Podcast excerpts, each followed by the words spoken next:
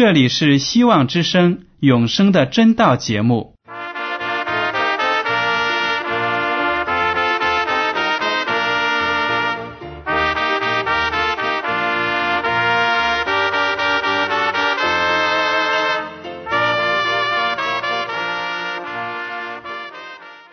亲爱的听众朋友们，你们好，我是艾德，很高兴今天能和你们在永生的真道这个栏目中见面。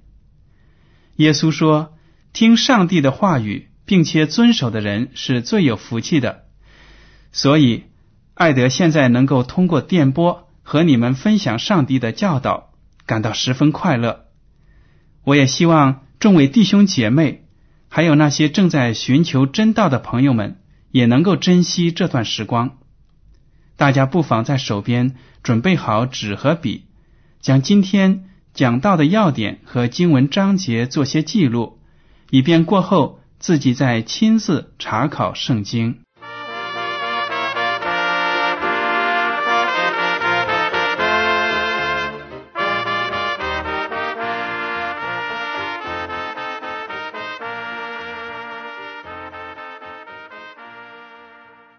听众朋友们，今天我要跟你们分享的题目是奇妙的创造。大家有没有想过，我们生活的这个地球是怎样形成的呢？什么时候形成的呢？宇宙究竟有多大？我们人生活在这个世界上是偶然产生的吗？是从猿猴进化来的吗？我想啊，这些问题。都曾经困扰过很多的人。今天呢，我们就用圣经来学习一下这个世界产生的过程，好让大家知道呢，我们生活的这个世界所存在的一切呢，都不是偶然之间出现的，都是有一个伟大的创造者设计制造出来的。好，我们看一下《创世纪》第一章。第一节，起初上帝创造天地，地是空虚混沌，渊面黑暗。上帝的灵运行在水面上。这里呢，就描写到上帝创造了天地，这个天地呢，其实就是宇宙。而且在接下来的经文里呢，特别记述了上帝创造我们这个地球。这样一个过程。好了，经文上说，当我们这个地球还没有被创造出来的时候呢，地是空虚混沌，渊面黑暗，上帝的灵运行在水面上。也许啊，这些经文说的是，上帝已经创造出了一个宇宙，但是供人类生存的地球还没有创造出来。当然也没有创造人，地球它是在一种空虚混沌的状况之下，好像所有的物质呢都混杂在一起，而且没有光线，非常的黑暗。而上帝的圣灵呢就运行在水面上。好，接下来我们来看第三节，上帝说要有光，就有了光。上帝看光是好的。就把光暗分开了。上帝称光为昼，称暗为夜，有晚上，有早晨，这是头一日。这就开始了描述上帝创造的过程。第一件事情，上帝要创造的是什么呢？对了，就是光亮。上帝创造的时候呢，只是从口中发出命令说。要有光，于是呢，就有了光。上帝看到光呢是非常美好的，光的作用就是把黑暗给分开了。上帝就把有光的这段时间呢称为昼白昼，把暗呢就称为夜，也就是黑夜。第五节说有晚上有早晨，这是头一日。从这里看得出呢，上帝的创造就开始了时间的概念，对我们人呢是有帮助的，有指导性意义的。好了，接下来，上帝在第二天创造了什么呢？第六节，上帝说：“诸水之间要有空气，将水分为上下。”上帝就造出空气，将空气以下的水、空气以上的水分开了，事就这样成了。上帝称空气为天，有晚上，有早晨，是第二日。原来在第二天呢，上帝创造出了空气。这层空气呢，把水给隔开了。从这里我们可以推测呢，在最初的地球，大气层之外呢，就是一层水。上帝创造了空气，把水分为上下两层。大气层之上有一层水，大气层之下呢，也就是地球的表面呢，也是包着一层水。空气就被上帝呢称为天，而且呢，第八节说有晚上有早晨是第二日。上帝在第二天就创造了天，也就是大气层，这就是第二日的创造。同样非常有趣的事实呢，就是。上帝创造天的时候，也是通过口中所说出的话一说，这个东西呢就存在了。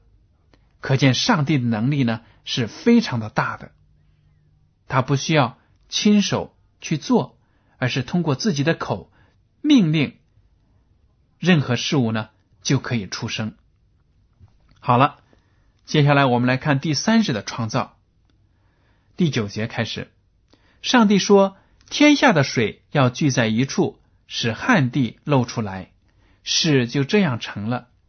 上帝称旱地为地，称水的聚处为海。上帝看着是好的。上帝说：“地要发生青草和结种子的菜蔬，并结果子的树木，各从其类，果子都包着核。”事就这样成了。于是地发生了青草。和结种子的菜蔬各从其类，并结果子的树木各从其类，果子都包着核。上帝看着是好的。有晚上，有早晨，是第三日。好了，这里呢描写到第三日，上帝一开始创造第一件事情呢，就是使旱地从水里露出来。当天下的水都聚集在一处的时候呢，陆地。就露了出来。上帝呢，要在陆地上创造生物，于是呢，上帝就命定有青草、菜蔬、树木就产生了，也是通过他口中的话语呢，命定这些事物呢产生。上帝看着这大自然，虽然还没有活的生物，但是呢。他看到这些植物呢，已经非常的好，于是就完结了第三天的创造。有晚上，有早晨，是第三日。好了，到了第四日，上帝创造了什么呢？我们来读《创世纪》第一章第十四节开始。上帝说：“天上要有光体，可以分昼夜，做记号，定节令，日子，年岁。”并要发光在天空，普照在地上，事就这样成了。于是上帝造了两个大光，大的管昼，小的管夜，又造众星，就把这些光摆列在天空，普照在地上，管理昼夜，分别明暗。上帝看着是好的，有晚上，有早晨，是第四日。原来呢，到了第四日。上帝就在天上造出光体，用来分昼夜、定节令、定日子和年岁。这两个光体呢，一个大，一个小，大的管昼，小的管夜。那么大家听了这段经文的描写呢，马上就知道这个大的指的是太阳，小的呢指的是月亮。为什么圣经没有直接的把他们的名字列出来呢？我想啊，上帝启发这个摩西写下《创世纪》的时候呢，故意保留了太阳和月亮的名字，那么是有他的目的的。因为在摩西的时代呢，很多的古人不认识到上帝，他们敬拜月亮、太阳，以为太阳和月亮是神明。上帝呢，在让摩西记录下创世的过程的时候呢，就把太阳和月亮的名字给故意的封闭起来。没有写明是太阳和月亮，就说明了太阳和月亮本是上帝所创造的，根本不值得人们来敬拜。在太阳和月亮被创造之前，已经有了光，因为在第一天呢，上帝就造了光。现在呢，太阳和月亮就出来了，用他们所发出的光呢，来掌管昼和夜。我们也知道，月亮呢其实是反映太阳的光，把太阳的光呢反映下来到地球上。但是不管怎么样，太阳和月亮对我们人类的天文知识来说呢是非常的有作用的，因为因为有了地球围绕着太阳运行的周期，所以呢就有了一年的三百六十五天，一年。而且呢，因为有月亮，我们现在有了每月三十天，或者呢三十一天。好了，太阳和月亮被上帝创造出来，来定节令、定日子和年岁。接下来呢，我们来看第五天，上帝创造了什么？创世纪第一章二十节开始读。上帝说：“水要多多滋生有生命的物。”要有雀鸟飞在地面以上，天空之中，上帝就造出大鱼和水中所滋生各样有生命的动物，各从其类；又造出各样飞鸟，各从其类。上帝看着是好的，上帝就赐福给这一切，说：滋生繁多，充满海中的水，雀鸟也要多生在地上。有晚上，有早晨，是第五日。原来到了第五日呢，上帝先在海洋当中呢造出了有生命的物，然后呢又造了禽类飞在空中。从这里呢看得出，海中有了各种各样的鱼类和其他的生物，然后呢天空中又有了各种各样的雀鸟，而且圣经说的非常清楚，各从其类。从这里说明呢，鱼分好多的种类，各个种类呢都有它的美妙的外表，而且呢，它们的功效也不一样。空中飞的鸟也是这样子，各从其类，说明上帝所创造的这个动物呢是花样繁多的，证明了上帝的过人的智慧。因为我们人呢脑子很有限。所发明创造的东西呢，也是很有限的。经常呢，等我们的灵感没有的时候呢，我们绞尽脑汁也做不出完美的创造来。但是上帝呢，从他口中说的话，就造出了天地间的这样各种各样的生物。好了，第二十三节也说有晚上有早晨，是第五日。接下来我们来看看第六日，上帝创造了什么。创世纪第一章二十四节，我们来读。上帝说：“地要生出活物来，各从其类；牲畜、昆虫、野兽各从其类。”事就这样成了。于是上帝造出野兽，各从其类；牲畜各从其类；地上一切昆虫各从其类。上帝看着是好的。上帝说：“我们要照着我们的形象。”按照我们的样式造人，使他们管理海里的鱼、空中的鸟、地上的牲畜和全地，并地上所爬的一切昆虫。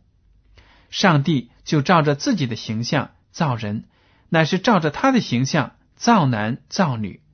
上帝就赐福给他们，又对他们说：要生养众多，遍满地面，治理这地，也要管理海里的鱼、空中的鸟。和地上各样行动的活物，上帝说：“看呐，我将遍地上一切结种子的菜蔬和一切树上所结有核的果子，全赐给你们做食物。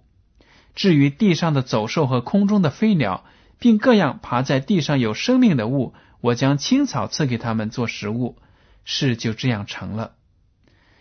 上帝看着一切所造的都甚好，有晚上，有早晨，是第六日，天地万物都造齐了。好了，到了第六日呢，上帝创造了很多很多的生物，也包括人。首先呢，上帝说要生出牲畜、昆虫、野兽，各从其类。结果呢，地球上的各种的牲畜、昆虫和野兽呢，就产生了。上帝看着这一切都好，上帝又郑重的宣布说：“我们要照着我们的形象，按照我们的样式造人。”上帝说：“按照我们的形象，这个我们指的是谁呢？”对了，就是三位一体的真神上帝，那就是天父。圣子和圣灵三位一体的上帝呢，从起初就是同时存在的，他们的职位是同等的，有同样的荣耀，但是呢，他们的职责却不相同。在创造的大功当中呢，三位一体的真神各有自己的作用。这个时候呢。上帝就说：“照着我们的形象来造人，说明呢，创造了人的上帝呢，他的形象跟我们是一样的。这从后来耶稣基督道成肉身，生成和我们一样的人，在地上生活就看得出来。因为耶稣基督呢说，人要是认识了他，就是认识了天赋；看到了他，就是看到了天赋上帝。”说明呢，上帝有着和我们一样的形象。更确切的说呢，是我们按照上帝的形象被创造出来了。我们不但有上帝的外貌，更重要呢，是我们有思维的能力、思考的能力。说明呢，我们比其他的动物都高级。上帝创造了万物之灵。也就是人来管理地上的这些创造。上帝要我们生养众多，遍满地面，治理这地，要管理海里的鱼、空中的鸟和地上各样行动的活物。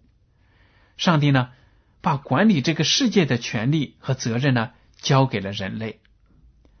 所以，作为我们人来说，应当有责任把这个世界管理好，而不是呢。用我们手中的武器去残杀上帝的创造。好了，这里还描写到呢，上帝把地上的菜蔬、蔬菜、水果呢赐给人做食物，而且连空中的飞鸟、地上的走兽呢，在起初都是按照上帝的诫命来吃青草的，都是草食动物，没有现在。社会的败坏呢，所造成的这种吃肉的这样的一种习性。当初的世界呢，非常的和谐，非常的美好。上帝看着他自己所造的一切呢，都是好的。第六日呢，也是用这样的经文结束的：有晚上，有早晨，而且天地万物呢，都造齐了。好了，天地万物造齐了。耶和华上帝接下来有什么样的行动呢？创世纪第二章第二节，我们来读到第七日，上帝造物的功已经完毕，就在第七日歇了他一切的功，安息了。上帝赐福给第七日，定为圣日，因为在这日，上帝歇了他一切创造的功，就安息了。原来呢？在第七天，上帝什么工作都没有做，他只是呢赐福给第七日，定为圣日，而且呢安息了。有三个动作，赐福，定为圣日，安息。从这一点呢，说明创造周的最后一日第七日呢，对上帝来说非常的重要，因为上帝每完成一项创造呢，他就说这一切看起来都是那么的美好，就完结了那一天的工作。到了第七天呢，上帝就设立这日作为安息日，来纪念他的创造。从这一点，我们就看得出。我们现在的人呢，不管是哪一个民族，生活在地球的哪一个角落，每一个星期呢都是有七天，自古以来都是这样子的，很奇妙。因为如果我们撇开上帝创造天地这个七天的创造周，我们呢就根本得不出结论，为什么一周要有七天？因为我们在大自然当中呢，很难找到。七天一周的根据，唯独当我们知道了上帝用七天的时间来创造这个天地，晚结他的创造，我们就能够明白呢，七天一周的来历是有道理的。好了，接下来我还要问大家一下：为什么在讲述每天的创造之后，圣经总是重复一句？有晚上，有早晨，用意是什么呢？大家可以想象，在近代的世界史呢，有一个人叫达尔文，他就起来发表理论，说什么这个世界呢，其上的万物，这些生物呢，都是从单细胞的很最简单的生命体，一步一步。经过亿万年的时间进化来的，说这个生命的发展过程呢，非常的缓慢，非常的漫长。他的理论呢，就是我们现在普遍所知道的进化论。达尔文所描写的这个世界呢，是一个弱肉强食的世界，适者生存的世界。那么，跟上帝创造世界的这个。过程一比呢，显然就不符合了。因为圣经说，上帝用六天的时间创造了这个世界，第七天呢用来纪念他的创造，只是短短的六天、七天的时间。而达尔文却说，这个世界的发展经历了上亿年的时间，而且生命的出现呢，就是弱肉强食，但是。圣经所描写的最初的世界是一个非常和谐、美好的世界，没有这种弱肉强食的暴虐的习性。那么，究竟哪一种理论是正确的呢？作为基督徒，我当然相信圣经所描写的是正确的，因为越来越多的科学家呢也发现，进化论其实。根本不能够解释我们这个世界存在的理由，还有怎么样的形成。达尔文的进化论呢，充满了很多的漏洞，根本没有足够的理由来证明这个世界是慢慢的进化来的。反而呢，如果我们认真的学习圣经，就会知道呢，圣经的描述更加的有道理。我们这个世界。有规律的运行，都是上帝完美的设计、完美的创造。如果凭着一个偶然的机会产生这样的几率呢，简直是不可能的。所以，当大家在自己生活的环境当中听到各种各样的理论来解释我们这个社会的世界的存在的时候呢，大家不要忘了。是一个伟大的、有能力的、有智慧的上帝，用自己口中的话语创造了这个世界。而且圣经说有晚上有早晨，就说明呢，当时上帝创造的一天和我们现在创造的一天呢，时间的长短都是一样的。有一些所谓的基督徒神学家，他们觉得进化论。有可取的地方，于是呢，就开始想办法，要让进化论和创世论呢能够完全的符合。于是他们就编造出理论说，也许当时上帝创造的这一天呢很长很长，也许一天的时间就好比现在的一千年。他们就是用这样的理论呢来跟进化论看齐。其实圣经讲的非常清楚，当时的一天有晚上有早晨，用这样的字句呢，就说明当时的一天呢和我们现在的一天没有什么差别。好了，最后我要告诉大家的是呢，也许会让大家很吃惊，就提到了安息日的问题。上帝所创造的这个安息日呢？是最后的一天，这一天呢，并不是我们现在普遍所说的星期天，不是的，而是呢现在的星期六。不信呢，大家现在可以看看墙上挂的日历，排在一个星期第一天的总是星期日，然后呢依次排下来，到了星期六就是一周的最后一天。这个用星期一、星期二、星期三这样的数字排列星期的方法呢，其实是不符合圣经的。那么，在中国的古代呢，古人用天上的星宿来排列一个星期的七天。第一天呢，就是日曜日，也就是现在的星期天，排到最后呢，跟我们现在的顺序，墙上的日历的顺序呢，完全是一样的。所以大家要牢牢的记住，上帝创世时他所创造的安息日，直到今天也没有改变，那就是今天的星期六。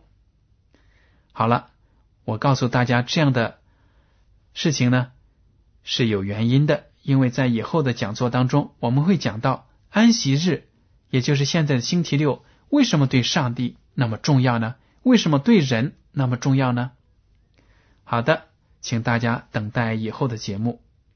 今天的永生的真道节目呢，到此就结束了。您如果对今天的讲题有什么想法，或者对这个栏目有什么建议，您可以写信给我。我的地址是香港九龙中央邮政局信箱七零九八二号，请署名给爱德。爱是热爱的爱，德是品德的德。如果您在来信中要求得到免费的圣经灵修读物，我们都会满足您的要求。为了帮助大家学习研究真道，我们还开设了圣经函授课程，欢迎您报名来参加。好了，感谢您收听今天的广播，愿上帝保守你们，我们下次节目再见。